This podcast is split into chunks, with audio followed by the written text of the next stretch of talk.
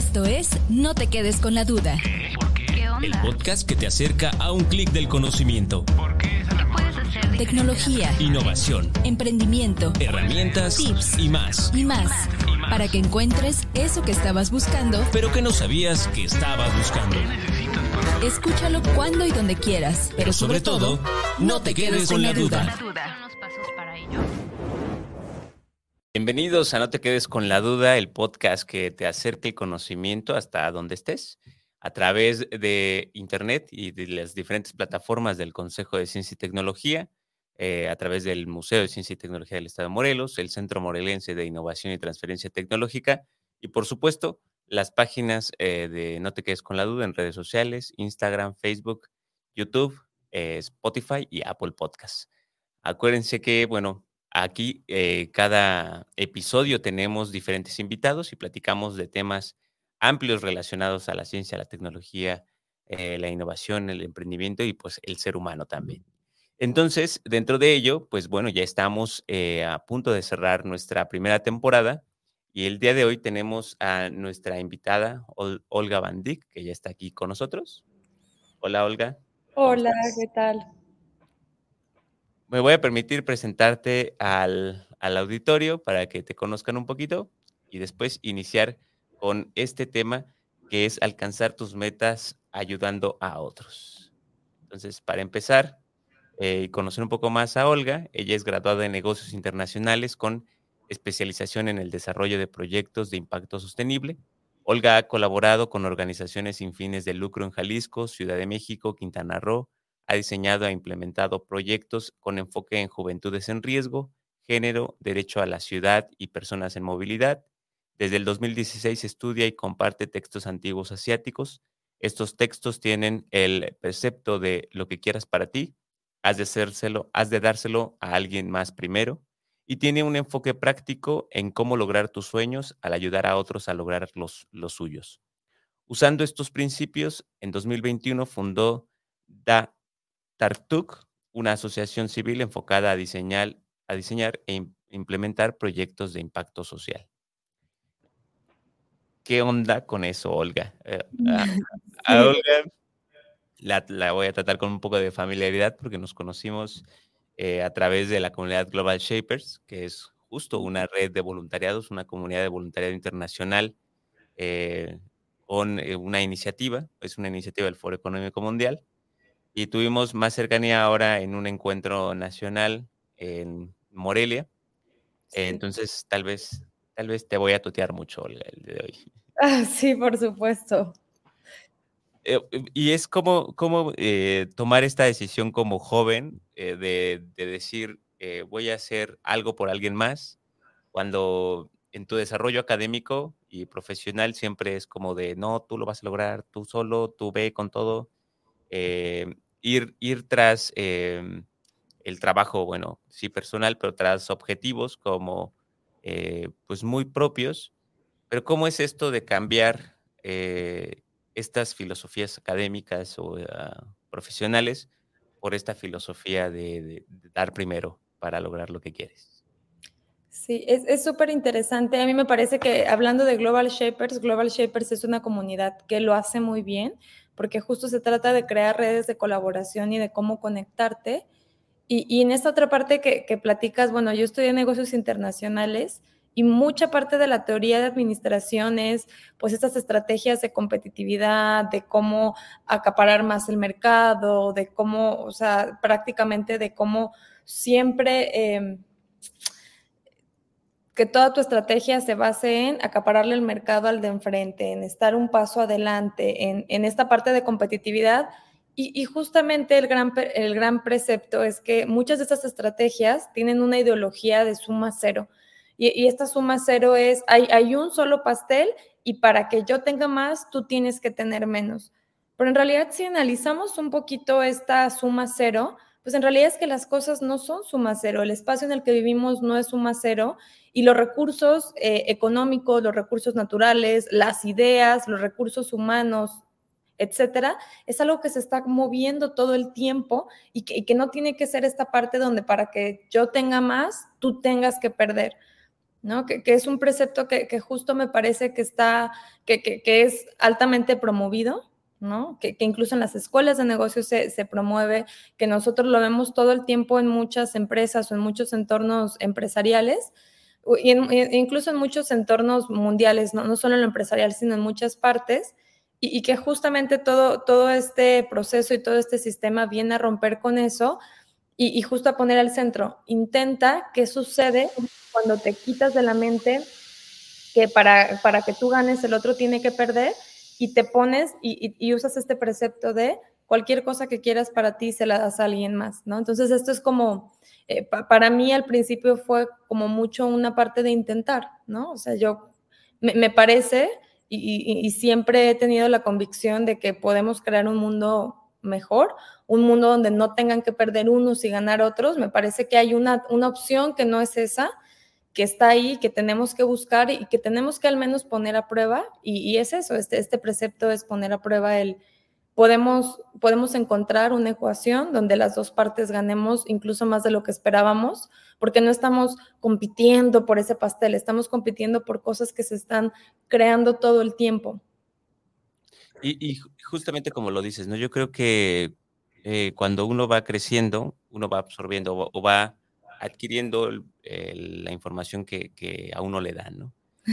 Y, se cree como, como estas, estas ideas de, eh, pues sí, de, ser como horas en el mercado, ¿no? Y, hablando como de, todos estos términos sobre em, cómo competir, pues marketing de guerrilla, siempre, ¿no? Como, y, y darle, o sea, como dar como estrategias que, que sean como fuertes para lograr impactar, lograr dañar pues, al, contrincante a través de las ventas. Pero eh, este, este desarrollo, yo lo veo así, digo, justo también a través de la misma plataforma de Global Shapers, eh, cómo decir que varios jóvenes se pueden organizar eh, para desarrollar un beneficio a la comunidad, crear un impacto a su comunidad, ¿no? A su localidad, cada quien en su ciudad, ¿no?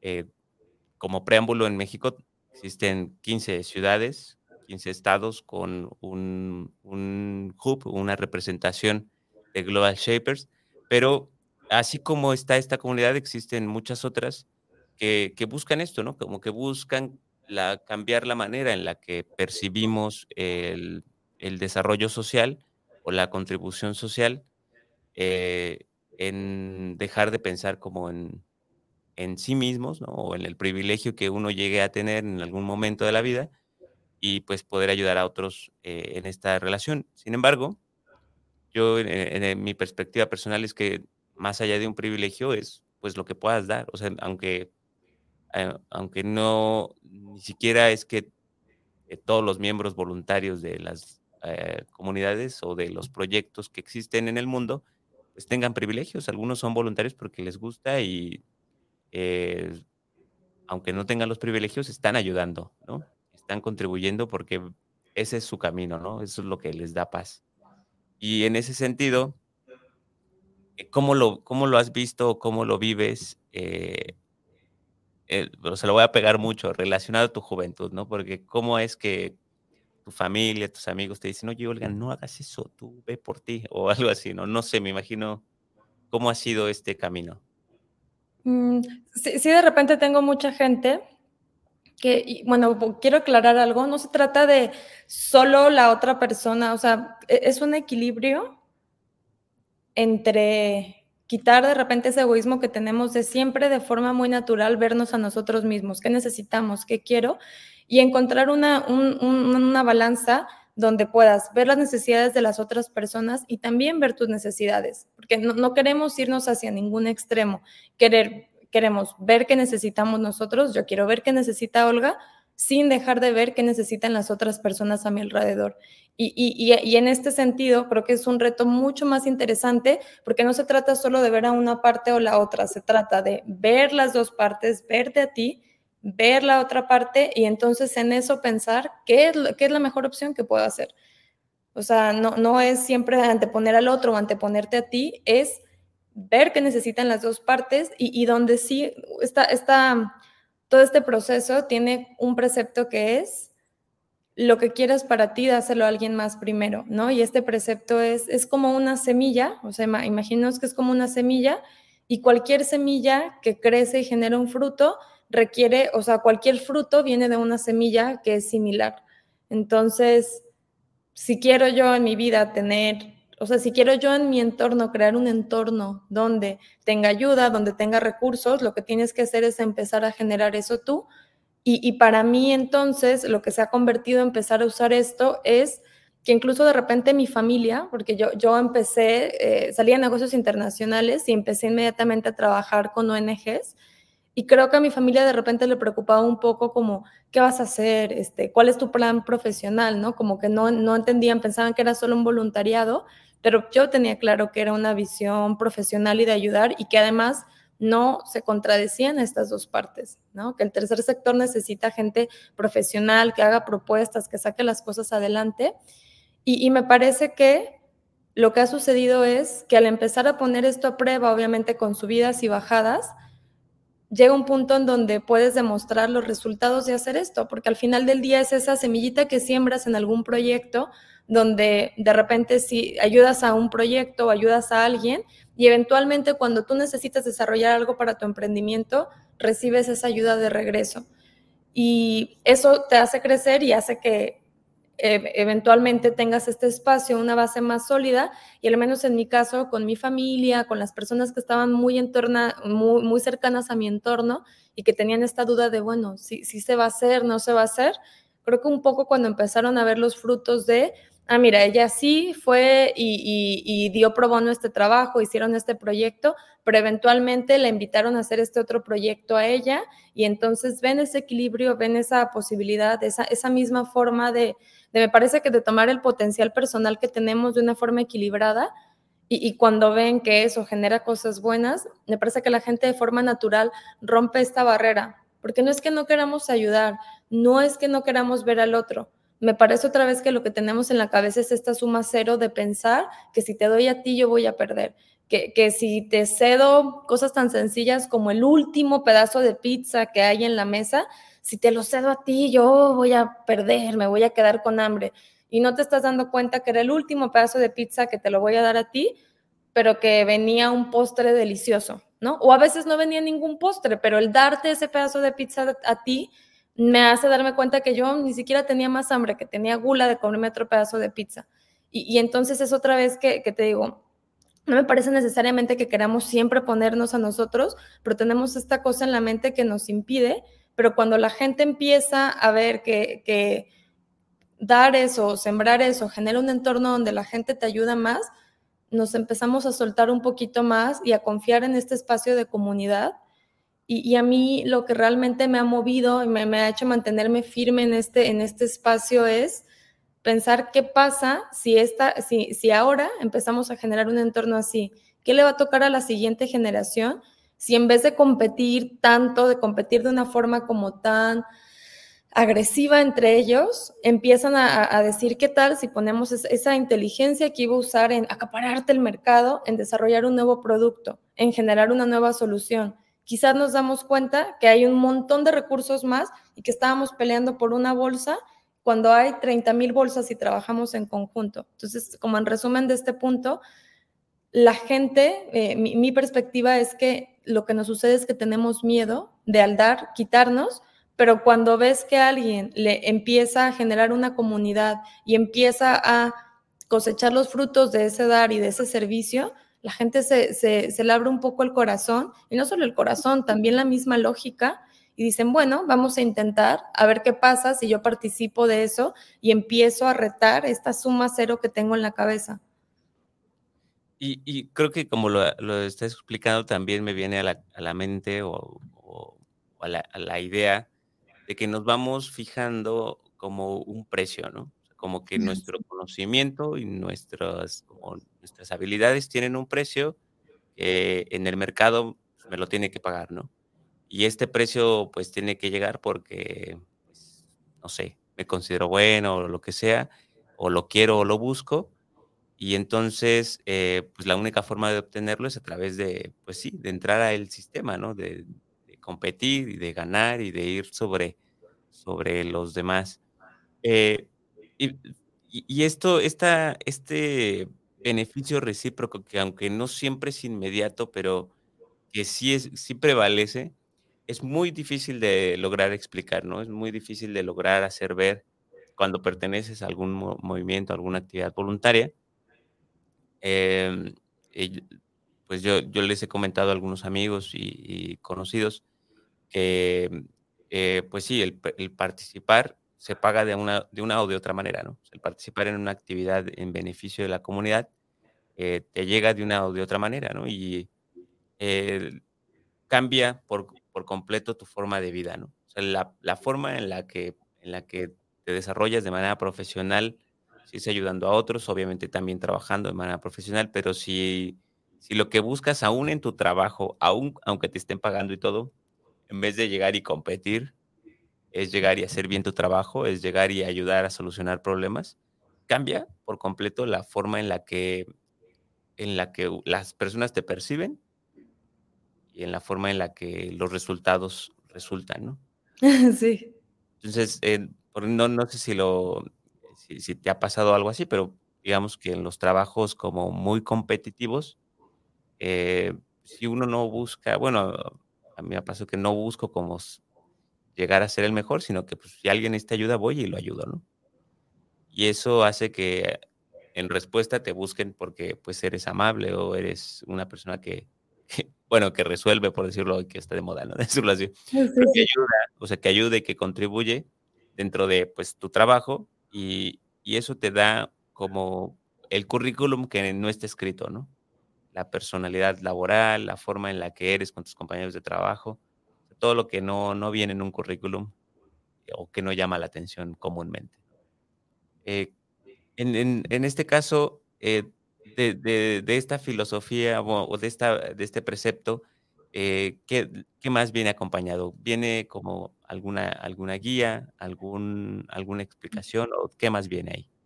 Bueno, hay muchas cosas, te voy a platicar un poquito de dónde viene. Yo empecé, o sea, siempre me gustó todo el tema de voluntariado, organizaciones de la sociedad civil, que es el tercer sector, también el diseño de proyectos para empresas, pero para mí el hacerlo en el tercer sector era mucho más llamativo. Y, de repente ahí eh, recuerdo que mi, jefa de, de, la primera ONG en la que yo trabajaba llegó con unos boletos y nos dijo, vamos a ir a este evento, es en un día de trabajo, solo prepárense, es un regalo de mi parte.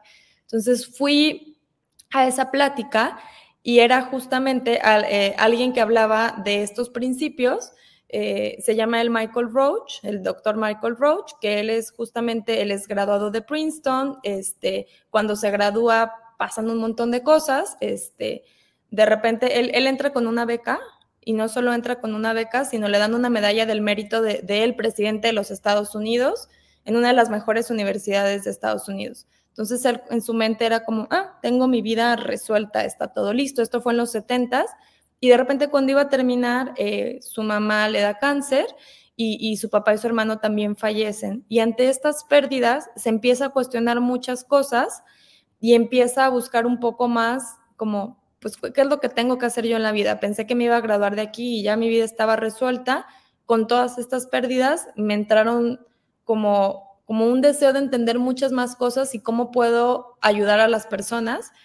Y entonces em, va a India, alguien le sugiere ir a India, no encuentra nada allá, pero le dice, no te preocupes, muy cerca de donde tú vives hay un maestro que se llama Ken Rinpoche, que es, que es un monje budista, entonces va, y empieza a estudiar con él y entra a un monasterio y veintitantos años después se hace monje y cuando se gradúa lo manda llamar el abad y le dice, bueno, tenemos un examen especial para ti.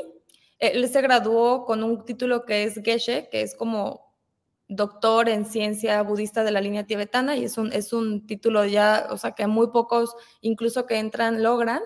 Y, le dicen, bueno, el, examen para ti es que tienes que usar todo este conocimiento y llevarlo a la vida práctica y además tienes que quitarle toda esta parte religiosa, porque esto tiene que llegar a las personas, no importa en qué parte del mundo estén, sin la parte religiosa, pero sí con el precepto más importante que es lo que quieres para ti, has de dárselo a alguien más primero y no solo eso.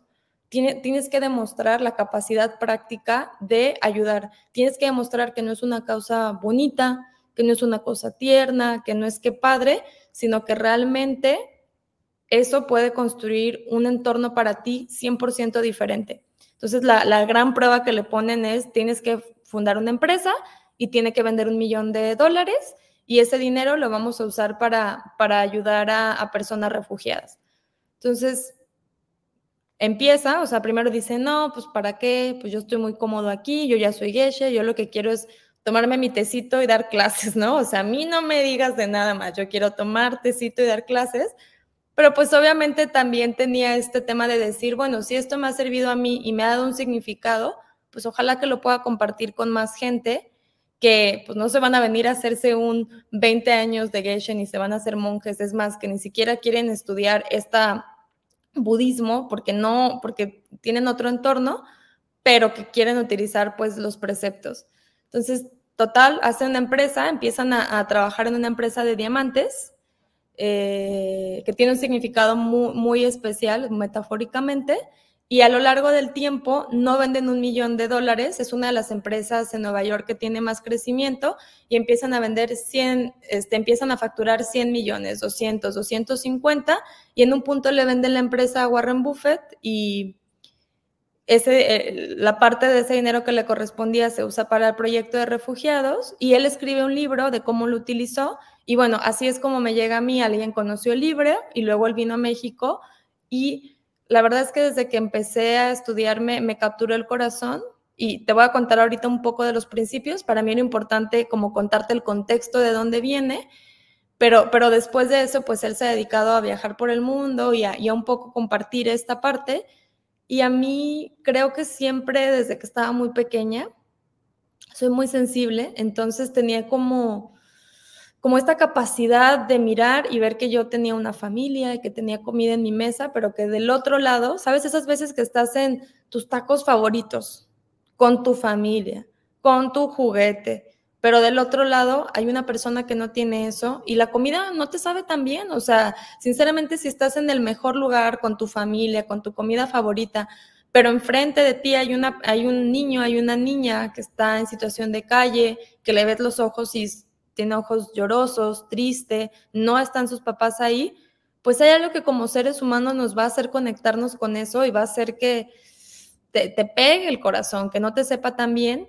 Y creo, creo que esa, ese impulso de toda mi vida fue lo que en algún momento me llevó a trabajar con OSCs, como esta, este, este tema de decir, me, me parece insoportable, ¿no? Yo decía cuando estaba más chiquita, me parece insoportable vivir en un mundo así y, no es que yo diga, bueno, voy a cambiarlo todo, pero yo quiero, quiero verdaderamente tomarme en serio el hacer algo. Y cuando empecé a trabajar en ONGs, empecé a sentir esta capacidad de, ok, estamos haciendo lo que se puede. Y cuando leí este libro y cuando fui y empecé a estudiar un poco más esto, creo que para mí esa pinza se completó en encontrar la forma más estratégica de ayudar, que es eh, darte cuenta que absolutamente cada cosa que haces tiene un reflejo en tu entorno, cada cosa que yo hago, digo o pienso tiene un, reflejo en ti. Si te hablo bien, si no te hablo bien, si te consideré, si vi que tenías sed y, o vi que tenías hambre y me comí ese último pedazo de pizza, como decíamos, o si tuve la capacidad de ofrecértelo. Todo eso tiene un entorno en las personas y como tiene un, entorno, un, impacto, perdón, en nuestro entorno, tiene un impacto en nosotros. Y entonces, pues eso es un poco, te digo, ahorita, te voy a contar un poquito más de los preceptos. Para mí era importante primero darte el contexto y, el precepto general y luego te voy a dar como un par de los preceptos principales que me parece que pueden ayudar a la audiencia a, pues no me tienen que creer, al final del día hay cosas que no importa quién te lo cuente o cómo te lo cuente, si te lo cuenta tu hermana a la que le crees mucho, si te lo cuenta alguien que igual no te cae tan bien, hay cosas que solamente cada una y cada uno de nosotros puede probarse a sí mismos. Hay cosas que solamente a través de tus ojos y a través de tu experiencia puedes probar. Y a mí me parece que esta parte de, haz una prueba, intenta qué pasa cuando te sales de esta cosa de, para tener más yo tengo que quitarte a ti y haces, pones en el centro decir, mm, no quiero vivir en un mundo así, porque igual hoy yo te quito la pizza a ti, pero mañana me voy a quedar sin pizza yo. ¿Y qué va a pasar si así nos seguimos esa cadenita en el mundo? Y te digo, el, gran tema es cómo las personas pueden poner a prueba eso, ¿no? Y eso es, bueno, ahorita que quiero, quiero que comentes un poquito de esto que te conté y ahorita te paso los preceptos. Eh, pues sí, fíjate que eh, de la forma en la que lo fuiste narrando, ¿no? De, cómo, cómo uno llega al conocimiento o a la forma de verlo, tal vez en, el, en la vida cotidiana se vuelve muy complejo eh, darle tanto análisis, comprenderlo de manera significativa, porque venimos saliendo, venimos arrastrando una cultura que a mí todavía de niño me tocó, me tocó ver, me tocó vivir, al menos cinco años, yo creo que todavía, sí, con los primeros cinco años de mi vida, de esos, los, o sea, de los tres a los cinco, creo que estaba un poquito consciente y, que, y que me tocó ver eh, eh, uno de los dichos que, que, más ha golpeado a México, una de las frases que más ha golpeado a México, que tiene que ver con nuestra cultura popular, que es el que no tranza, no avanza, ¿no? Y que, y que ha permeado en generación tras generación y que hoy en día ya no se escucha tanto, porque obviamente que, quedó como en las generaciones pues ya más, más grandes, pero que al final eh, quienes lo escuchamos y quienes, eh, no sé, nos narraron cómo fue esa historia o cómo ha sido ese, eh, o cómo se cumple, digamos, ese, esa frase, pues es que es que venimos pensando en esto, ¿no? Venimos pensando en eso o en la historia o en la metáfora de los cangrejos mexicanos versus los cangrejos chinos, que mientras los, los chinos se ayudan a salir del bote de, un, lugar, ¿no? Los, los mexicanos no, se jalan unos a otros para salir, para, para tratar de salir cada quien. Y, viene esta similitud social, ¿no? De eh, esta cultura popular de, de decir en México no nos ayudamos a salir adelante, ¿no? Eh, cada quien se rasca por sus propias uñas. Como que vemos como esta estructura, bueno, me hizo eh, pensar en, el reflejo social eh, de, cómo está arraigado en la cultura, pero esto lo vemos tal vez, o yo lo veo, lo estoy como viendo que está más proyectado en esta, en esta percepción mediática, de, cómo, de cómo se ve, ¿no? Del cómo lo dicen en las noticias, cómo lo dicen en, los trabajos de oficina. Eh, pero cuando te vas hacia las comunidades, la, historia es totalmente distinta, ¿no? La historia en las comunidades se vuelve eh, muy proactiva, eh, muy colaborativa. De, repente un citadino, una persona citadina, se asombra de los lo amables que son en las comunidades o se asombra de, de que no perdía sus pertenencias, sino de que alguien las tenía y se las devolvieron. Nos empezó, empiezan a romper como estos paradigmas en los que vivimos eh, envueltos en, pues sí, en las ciudades o en, la búsqueda del poder y en la búsqueda del, yo estar bien, eh, que nos olvidamos eso, ¿no? Como lo dices, ¿no? Que somos al final seres humanos y que, y que tal vez si no estuviéramos como eh, tan envueltos en esta historia que nos han contado, eh, entraríamos como más hacia la empatía, más hacia el trabajo en conjunto, ¿no? Más o menos es lo que, eh, lo, que voy, voy como tratando de asimilar en relación a lo que estamos, a lo que vivimos como, digamos, ciudadano de a pie hoy en día. Pero a ver, cuéntame, ¿cómo están los preceptos?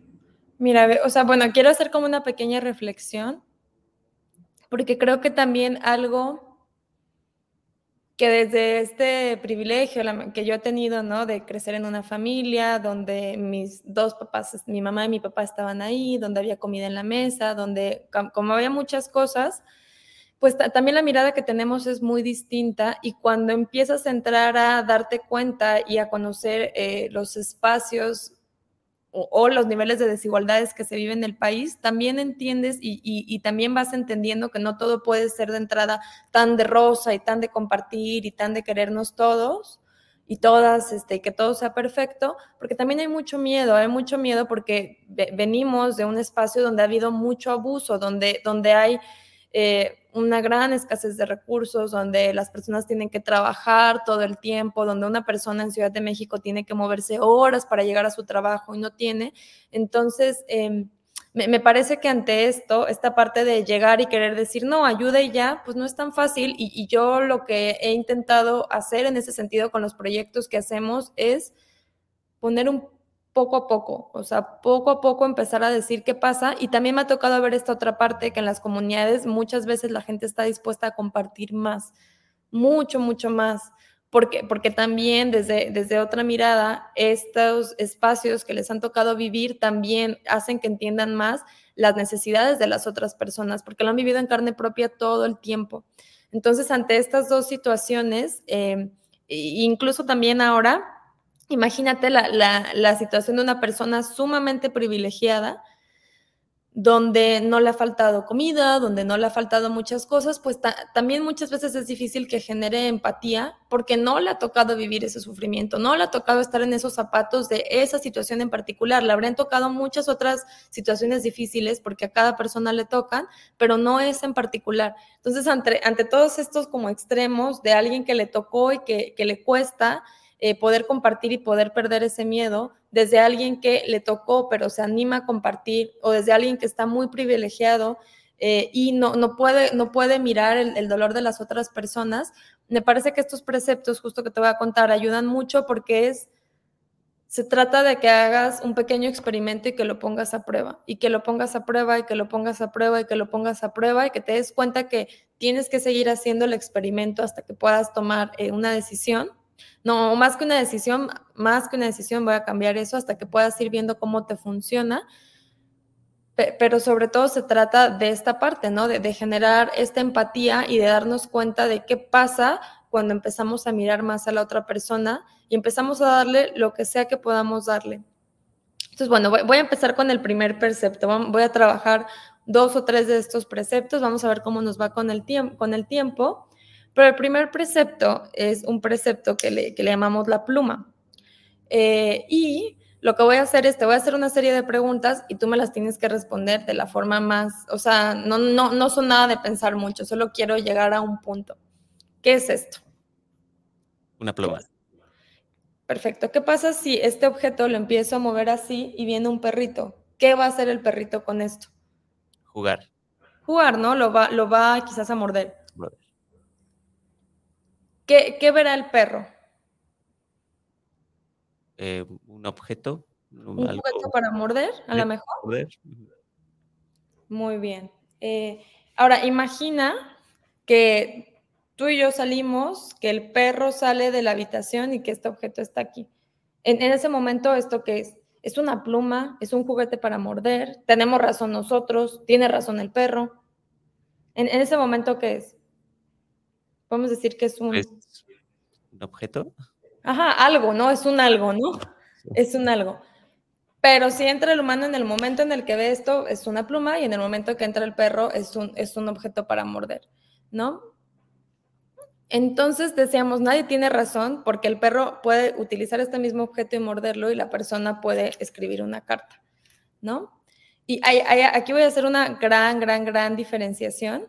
Eh, Podemos decir entonces que esta cosa es una pluma así, o sea, de la pluma hacia mí o de mí hacia la pluma. De, la, de, mí hacia la pluma, ¿no? totalmente. Exacto, totalmente, porque quien la está viendo como pluma eres tú. Y, la, la, gran diferenciación que voy a hacer aquí es que no se trata de lo que quieras interpretar. Yo lo veo como pluma porque lo quiero ver como pluma. O sea, en realidad es que estás forzado a verlo como una pluma y el perro está forzado a verlo como un juguete para morder. Y no se trata de esta cosa de pide y se te dará, y no, o sea, no, no se trata de eso, porque no es algo que controles con tu capacidad de pensar o con tu capacidad de desear cosas. No, porque si yo cierro aquí y digo, deseo que sea un diamante, un diamante, hay que intentarlo, pues voy a abrir los ojos y va a seguir siendo una pluma porque estoy forzada a ver esto como una pluma. Y, básicamente el primer precepto es esta cosa de las situaciones y cosas que vemos no tienen una naturaleza propia, ¿no? No, no es una pluma de su propio lado, porque la prueba es que si esto 100% fuera una pluma, el perro vería una pluma, la ardilla vería una pluma, etcétera, ¿no? Y la otra parte es, pues, ¿cómo, cómo vemos una pluma? O sea, ¿por qué yo veo una pluma? ¿Qué me hace ver esto como una pluma? Y, aquí viene esto que le llamamos como semillas o impresiones mentales, que es todo, todo, todo, todo, todo, todo lo que hacemos, decimos y pensamos, porque genera un efecto en los demás regresa y genera un efecto en nosotros y eventualmente te va a generar oportunidades para que te ayuden o para que no te vaya bien. Entonces, ese es el primer concepto y el primer precepto que es absolutamente todo lo que haces, como afecta a otra persona, también te va a afectar a ti en el futuro.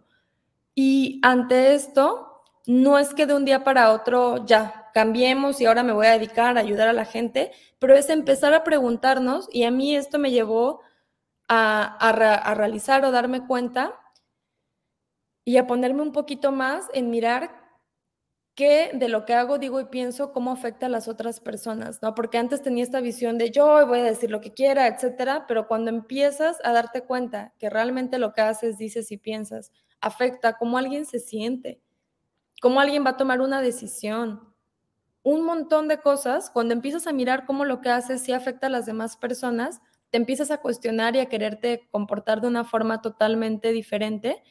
Y ese es para mí el primer precepto. Les digo, lo más importante es que cada uno y cada una de nosotros lo pongo en cuenta. Hay cosas que hay cosas que no se aprenden, o sea, que entiendes el precepto general porque te lo explican, pero que solo lo vas a entender cuando lo hagas. Y en mi experiencia personal, cuando empecé a aplicar esto, pasaron dos cosas. La primera, y que es muy obvia, es que algo en el corazón se te empieza a abrir y te empieza a cambiar. Pero lo más importante para mí es porque yo me imaginaba ese efecto. Algo me puede pasar en mi corazón. Pero para mí la segunda cosa que pasó y que fue todavía más importante es que algo en mi mente y en mi capacidad lógica cambió. Porque justamente viví en esta lógica, o, y todavía, ¿eh? de pensar que lo que hago no, no afecta a nadie, no me va a regresar. O sea, lo que hago no tiene consecuencias y, vivimos en un mundo de lo que hago no tiene consecuencias. A veces sí y a veces no, pero las cosas no pueden ser a veces sí y a veces no. O lo que haces tiene consecuencias o no tiene, o no tiene consecuencias. No hay un, a veces lo que hago tiene consecuencias y a veces lo que hago no tiene consecuencias. Y esto, la segunda cosa que cambió en mí fue algo en mi mente en una capacidad lógica de entender que muchas veces la forma en la que tomo decisiones, la forma en la que actúo, es algo completamente ilógico. Y, quiero tocar algo aquí, que es que pensamos muchas veces en el corto plazo. Pensamos que si tomo lo tuyo, si tomo lo tuyo voy a tener más, porque parece que si tomo algo de ti, yo voy a tener más. Si, si me quedo este vaso, parece que voy a tener dos vasos. Y estamos mirando el corto plazo pero no nos estamos dando cuenta que en el largo plazo voy a tener menos tres vasos. O sea, nos quedamos siempre en esta visión del corto plazo, que además es muy ilógica, porque otra vez es, algunas cosas que hago tienen efecto y otras no. Y cuando cambias esto, hay algo en la lógica que te empieza a cambiar. Y, ya por último, el, otro precepto que quiero eh, platicarte es cómo hacer este experimento. ¿no? Eh, hay, un experimento que me encantaría pedirle o, sugerirle a las personas que hagan y, que es justamente que lo pongan a prueba en algo. Y, van a ser cuatro pasos, cuatro pasos que yo soy así, ya sabes, ¿no? Los que hacemos planeación de proyectos, somos así de paso uno, el plan, paso dos, el cronograma, paso tres, envío, paso cuatro, indicadores. Entonces, lo siento, me, dedico a planear proyectos y, los pasos son muy importantes y este, este, este proceso tiene cuatro pasos muy importantes. El primero es, y lo pueden hacer con una meta de emprendimiento, que además yo así lo hice con DataRtuk, la organización que fundé, justamente fue mi, experimento de esto. A ver, vamos a ver si es cierto. Entonces, paso número uno, tienes que decidir en una frase cortita y clara qué quieres. Por ejemplo, yo en ese momento eh, quería Datartuk y lo que quería era, quiero tener una ONG que haga diseño de proyectos de impacto social. Aunque voy a, voy a utilizar para este ejemplo que sea un poco más práctico, voy a utilizar otro, otra, otro, otro, para hacérselos más prácticos les voy a compartir otra meta que puse. Yo quería ganar 50% más de lo que ganaba hace tres años. ¿no? Porque decía, bueno, quiero estudiar, pues necesito esto, esto y esto. Entonces mi meta fue, quiero ganar 50% más de lo que gano ahorita. Ese fue mi número uno. El paso número dos, y vamos a ver aquí un pequeño examen, y a ver qué tal. Si decimos que, que, la única forma de obtener algo es dándole a alguien más lo que quieres, ¿cuál, ¿cuál crees que es el paso número dos que tiene que ver con conseguirlo? Como ofrecer empleos con con ese porcentaje de ganancia? Puede ser, puede ser, pero en este caso el paso, el paso número uno es decide qué quieres en una forma sencilla y el paso número dos, como vamos a hacer este proceso de plantar una semilla que eventualmente va a generar un fruto, el paso número dos es encuentra a alguien que quiera lo mismo que tú. Estamos poniendo a prueba a él para conseguir un fruto. Tienes que plantar una semilla, pero, pero estuvo bien porque en realidad me diste la base y ese es justamente eso, ¿no? Es justamente eso. Entonces, el paso número dos es encuentra a una persona que quiera lo mismo que tú y haz un plan para que esa persona consiga eso. ¿no? En, este caso, yo ayudé a, una amiga que nos veíamos una vez a la semana y empezábamos a, hacer el plan y ahorita les voy a contar cómo nos fue a las dos. Entonces, paso número uno, decide qué quieres y escríbelo en una frase corta, que sea muy clara y te invito a pensar en esencia qué quieres, ¿no? ¿Por qué quieres eso? ¿Por qué es importante en tu vida? Dos, encuentra a alguien que quiera algo similar. Ahora, el paso número tres es mi paso favorito, porque lo que tienen que hacer es ayudar a esa persona a que consiga eso. Mi, mi recomendación es que se tomen 45 minutos a la semana para ayudar. Entonces, por ejemplo, aquí yo trabajé con una amiga que, somos como muy afines. Ella también quería como mejorar esta parte de ingreso en su trabajo y lo que hacíamos era vernos una vez por la semana, nos íbamos a un café y empezábamos primero, a ver, este, ¿qué opciones tienes? ¿Dónde podrías generar más ingresos? Y nos empezábamos a ayudar las dos. Y, así lo hicimos por un tiempo, por un tiempo, por un tiempo. Ahora, el paso número cuatro. El paso número cuatro, este es el más importante de todos, porque si, si, sembramos esta semilla y estamos rompiendo esta idea de suma cero, de para tener más tengo que quitártelo a ti, y lo que voy a hacer es, para tener más, voy a darte a ti lo que tú sueñas, o sea, lo que tú quieres, el paso número cuatro es, en las noches, antes de dormir, tienes que dormirte pensando en, o sea, tiene, es, como una pequeña práctica que te va a servir para dos cosas, para dormir mejor, porque vas a dormirte con esa, con esa felicidad, pero la, la, parte importante es que si cada vez que ayudaste a esa persona, decíamos que sembrabas una pequeña semillita, vas a, a regar esa semilla de forma metafórica. Entonces, en las noches, antes de dormir, vas a celebrar así como, ay, qué bueno que ayudé a Chio, ¿no? Sin, sin un tema de orgullo así de nadie pudo haberle dado esos consejos, más bien con un tema como de qué bueno, qué bueno que puedo crear un mundo en el que si Chio quiere, quiere generar eso yo tengo ideas que le puedo dar y yo quiero generar esto y Chio tiene ideas que me, que me pueden ayudar, pues qué, qué mejor que vivir en un mundo donde nos ayudemos. Y entonces todas las noches le dedicas cinco minutos a sentir esa felicidad de haber ayudado. Y bueno, short story long, eh, long story short, al revés, ¿no? Este, pues Chio, ahorita justo le invitaron a trabajar a Estados Unidos. Chio está trabajando en Estados Unidos, le está yendo muy bien. Eh, yo estoy aquí en Guadalajara con Datartuki, me va bien. Y les digo, es eso, o sea, repasar los preceptos entonces así en dos minutitos. Esta parte que decíamos de las cosas no son de una cosa u otra eh, de forma como por sí solas, experimentamos ciertas cosas como consecuencia de lo que hacemos. Esa es la primerita. La número dos, entonces, vamos a poner a prueba si es cierto que todo lo que hago tiene consecuencias, vamos a poner a prueba esto en una cosa que quiera lograr en mi vida, ¿no? Que es hacer estos cuatro pasos. Y la última, en realidad estos cuatro pasos de lo que se tratan es de que te animes a conseguir algo que te guste, pero que luego puedas tener la conciencia de otra vez, mirarte a ti no se trata de dejarte de mirar a ti, es mirarte a ti en equilibrio con las otras personas, ni tú ni yo, eh, yo y mi entorno, yo y mi entorno, todo el tiempo tener eso hasta que llegue un punto que de forma tan natural lo que tú hagas es, si tengo un vaso, si tengo sed, me estoy muriendo de sed, lo primero que tengo que hacer es, alguien, o sea, si voy a ir ya por un vaso de agua a la cocina, mirar, ay, tú tienes sed, ¿quieres un vaso de agua?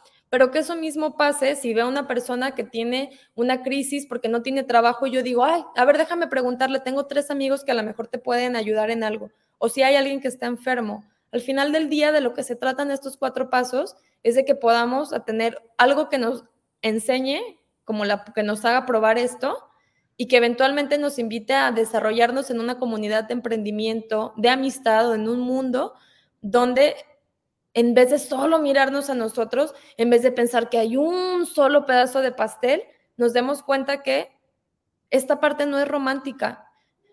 es lo más lógico que pueda haber en el mundo es darnos cuenta que solamente siendo conscientes de nosotros y de las necesidades de las personas, podemos crear más cosas, ¿no? Y vamos a dejar de estar tan limitados y tan infelices y vamos a dejar de estar tan como con esta parte de, todo acá, ¿no? Tan Gollum, ¿no? Así, oh, my precious, ¿no? Y nos vamos a dar cuenta que hay un montón de, de, eso que queremos, ¿no? Pero que se trata de, pues pensemos en conjunto, ¿no? Es, lo, es la única cosa lógica que hay y es la única cosa que, vale la pena, ¿no? Dejarnos de solo mirar a nosotros y mirar el entorno.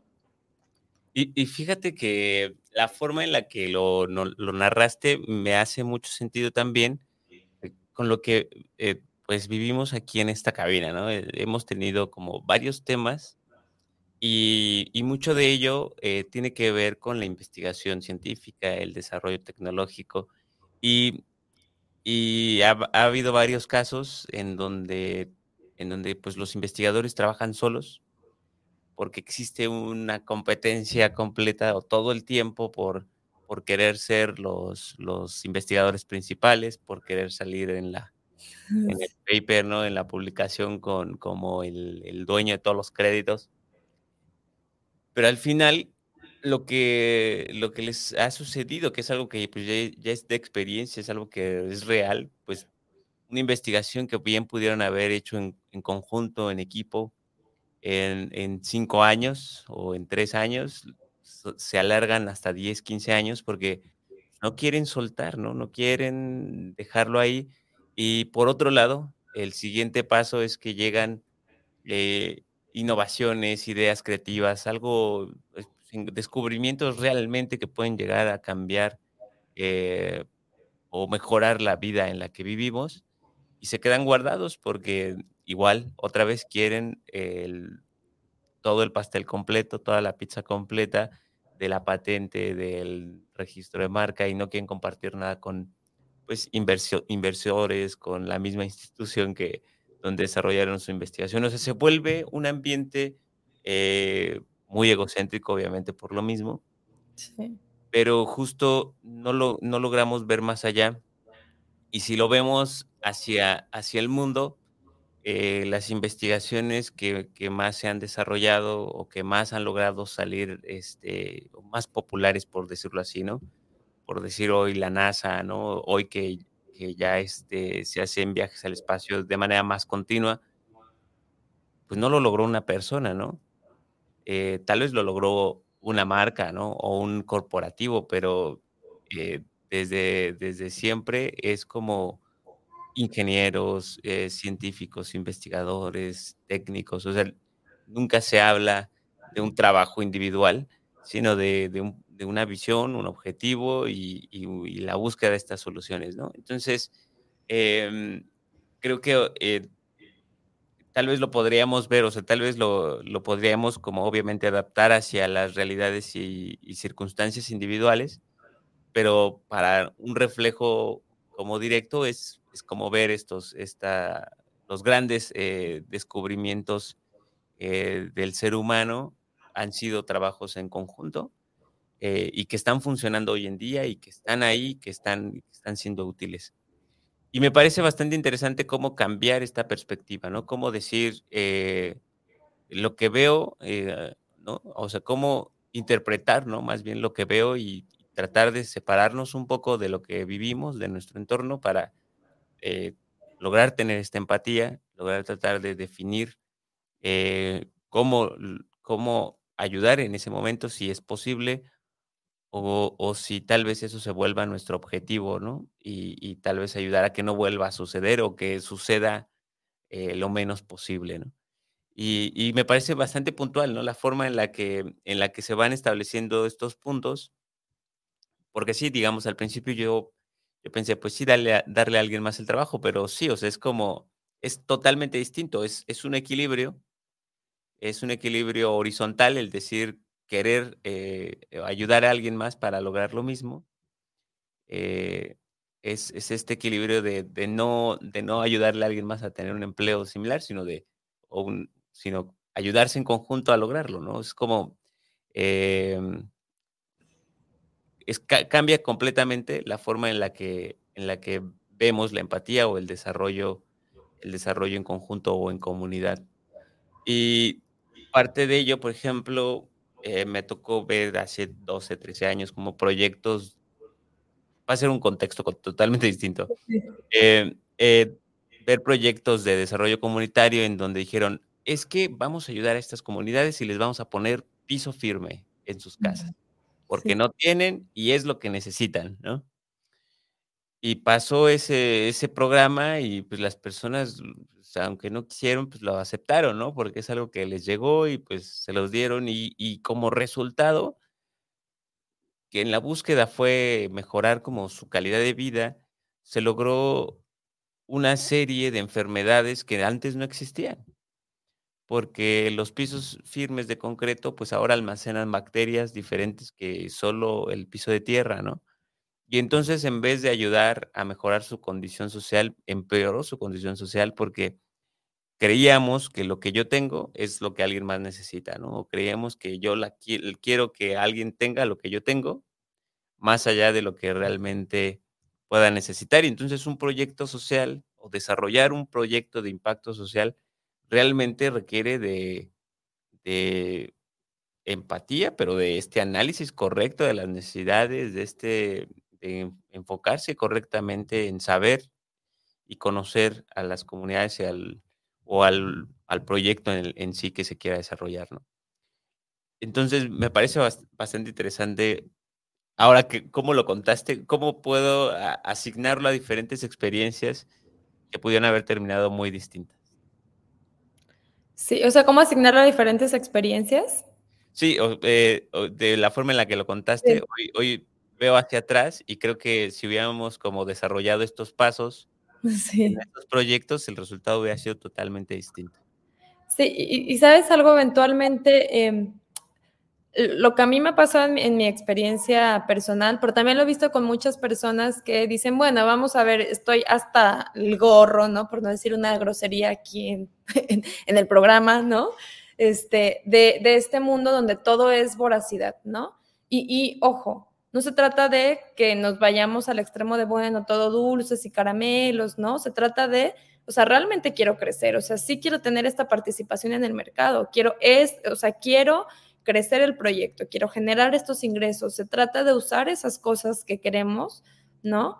Y, de enfocarlas, pero de quitar esta lógica de te lo voy a quitar a ti y pensar en utilizar esa capacidad, en enfocarla en cómo puedo colaborar mejor. Y lo que me ha pasado a mí es que cuando tienes la cabeza en cómo puedo generarlo mejor en vez de cómo le voy a quitar ese pedazo de lo que sea a la otra persona, empiezan a surgir un montón de posibilidades nuevas, porque otra vez tu enfoque y esta capacidad que tiene tu, mente de enfocarse y diseñar soluciones no están en cómo le voy a quitar este vaso al otro, sino están en este problema que a mí me interesa, que me apasiona, que quiero resolver, este invento que quiero desarrollar, cómo hago que suceda de la mejor forma. Y, y empiezan a ocurrir cosas diferentes y obviamente pues, vas a seguir, o sea, una cosa que quiero hacer es siempre al final del día el precepto de darle al otro primero, también se trata de hacerlo correcto y obviamente tienes que traer gente a tu equipo que tenga ese nivel de ética que tú tienes, ¿no? Que tenga ese nivel de compromiso que tú tienes. Por eso digo que no se trata del mundo así de caramelo, de no, y, todos, no, no, no, se trata también de que digas, el proyecto tiene que tener lo mejor, tiene que tener a las mejores personas con, la ética más alta, con la capacidad más alta, pero vamos a trabajar juntos en, en lugar de pensando cómo le quitamos a la otra parte, cómo diseñamos lo mejor. Y, en esta parte, cómo aplicas esto y cómo sucede diferente es que diseñes mejores proyectos, ¿no? Y, también hay un montón de retos, porque aunque, aunque tengas esta, esta intención de ayudar a la otra parte, pues también tenemos, imagina que tenemos un montón de semillas que todo el tiempo nos están floreciendo, de veces en las que hemos sido egoístas, y tienes que lidiar con eso. O sea, porque no es que porque el día de hoy, a partir de hoy, quieres ser una mejor persona, ya todo va a ser así camino plano. No, hay un montón de cosas con las que vamos a seguir lidiando que vienen de esa forma en la que actuamos antes, pero cuando tienes este precepto, puedes hacer las cosas completamente diferentes. Y tu enfoque está en otra parte y también tu capacidad de análisis se va a detalles mucho más finos, porque estás pensando en el proyecto y cómo hacerlo mejor, no como la otra parte, no como quitárselo, sino en tu proyecto, tu energía está ahí, en tu equipo. ¿No? Y, también tienes que observar qué hay en el entorno, qué otras cosas están desarrollando, otras propuestas. No se trata de que te niegues y digas, no, ya no voy a ver qué hace el otro, sino se trata de que lo veas y, y con esa vista digas, ¿y qué va a ser lo mejor para este proyecto, ¿no? Fíjate que me, me, llega como la, esta historia sobre Lamborghini y Porsche, en donde Lamborghini, que fabricaba tractores, eh, le fue a decir de manera muy amable al dueño de Porsche, oye, es que, mira, arréglale aquí. Y obviamente Porsche ya estaba en su apogeo y dijo, ¿tú qué vas a saber si haces tractores? Y de ahí nació pues Lamborghini, que es la competencia por demás de, Porsche y que, y que bien pudieran haber sido socios, que bien pudieran haber hecho algo fantástico o algo interesante dentro del mundo automovilístico pero que esta competencia pues llevó a que, a que, a que pues sí, ¿no? Esta, esta marca, este monstruo no lo viera y pues este perdiera mercado ahora sí, como que no, no se imaginó que iba a hacer una competencia así, ¿no? Entonces, y que el otro no lo buscaba, pero pues igual le nació el ego, pero, pero pues bueno, al final es, es esta forma, ¿no? Como de... Eh, hay, hay, una, hay una regla hoy en día dentro, dentro de las startups es contar tu historia, ¿no? Que es contar tu proyecto, contar tu idea, contar el problema que estás encontrando. Y venimos de una escuela de negocios en donde, bueno, de la vida, en donde surgió un proyecto y te dicen, regístralo, paténtalo, eh, registra tu marca, sin antes como hacer una evaluación si realmente va a funcionar como ese proyecto, sin antes revisar que vaya realmente a solucionar el, problema. Eh, y cuando ya estás avanzando, te dicen, no se lo cuentes a nadie porque te lo van a robar. Y este, estas ideas van haciendo que estos proyectos nazcan en, un campo no fértil, ¿no? Porque en vez de buscar ayuda y buscar eh, percepciones distintas, este, posibles problemas que solucionar, eh, no, no, no, te encierras en decir, no, me lo pueden robar, no, mejor lo guardo, mejor lo registro. Y no es que está, no es que esté mal el registro aquí, pues hablamos mucho de patente, hablamos mucho de registro de marca, pero eh, en su proceso de maduración creo que es importante compartir, eh, explicar, decirlo. Obviamente tal vez no vayas a decir la fórmula secreta. Ah, sí, sí, sí. Como tal, pero pues sí, este, tratar de, oye, tengo un problema en esta parte, oye, ¿qué has visto? ¿Qué has hecho? O no sé, ¿no? Poder compartir al, tal vez no toda, toda la el proceso, todo el, desarrollo, pero sí en las partes en donde uno no es especialista, ¿no? En donde, donde y cómo buscar este, aliados. Y, y, eso es algo muy complejo de encontrar hoy en día, pero al final es, es lo que hoy está haciendo las startups nuevas del, del, del, pues sí que hoy, hoy en día ya son aplicaciones o que son eh, grandes eh, proyectos, eh, estén funcionando, porque al final escucharon diferentes voces. Eh, el mismo Uber se desarrolló en Twitter, se publicó en Twitter la idea eh, original y, en, y, y, es, o sea, a, la vista de, de, todo el mundo, ¿no? Y nadie tuvo como la iniciativa de decir, ah, sí, yo sí lo voy a hacer, ¿no? O sea, a pesar de que ya estaba la idea ahí, pues nadie lo desarrolló más que pues quien lo originó. Y volvemos como a esta, a este punto, ¿no? Como decir, oye, si lo quieres lograr, pues, pues hay que hacerlo, ¿no? Hay que, hay que cambiar la manera en la que pensamos, hay que como romper todos estos paradigmas. Eh, y que bueno, esta, estos principios eh, que vienen de una cultura milenaria, ¿no? Como es, como es la asiática, que eh, yo creo que nos, nos faltaría vida para poder leer su historia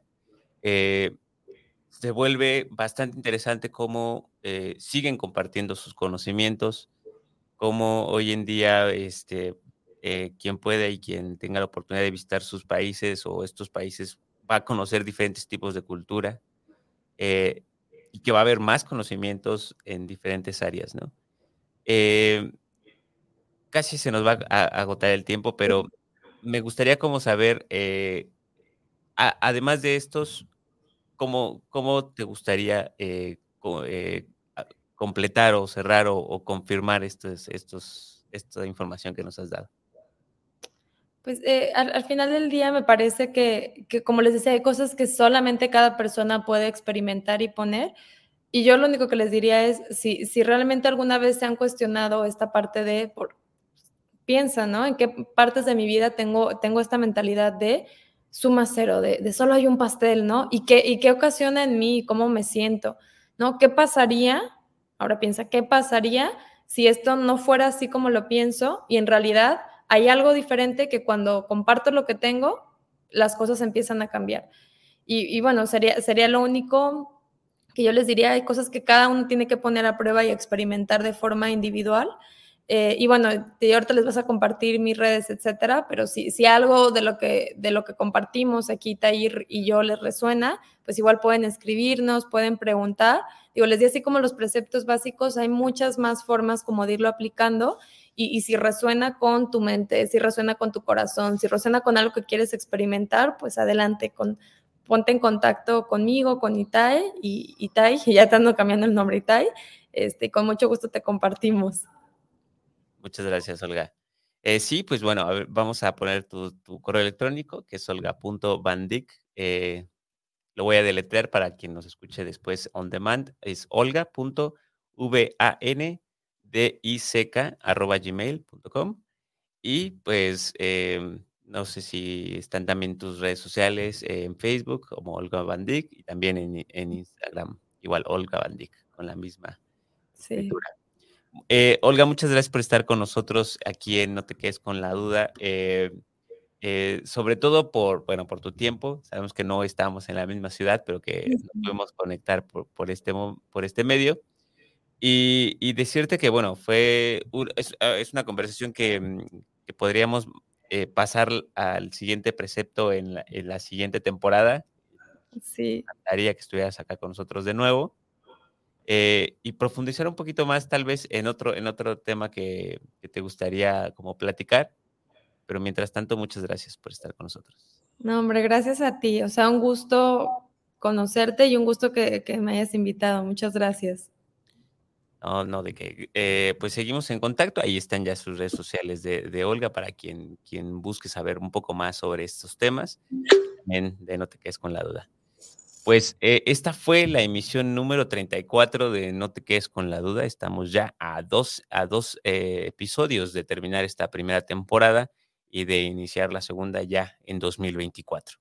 Bueno, les recuerdo que para escuchar eh, esto y otros, otros episodios pueden escucharnos a través de Spotify y Apple Podcasts en su versión on demand, cuando quieran y donde estén, nos pueden escuchar. También a través de YouTube, Facebook, Instagram nos pueden seguir y saber más sobre los próximos invitados.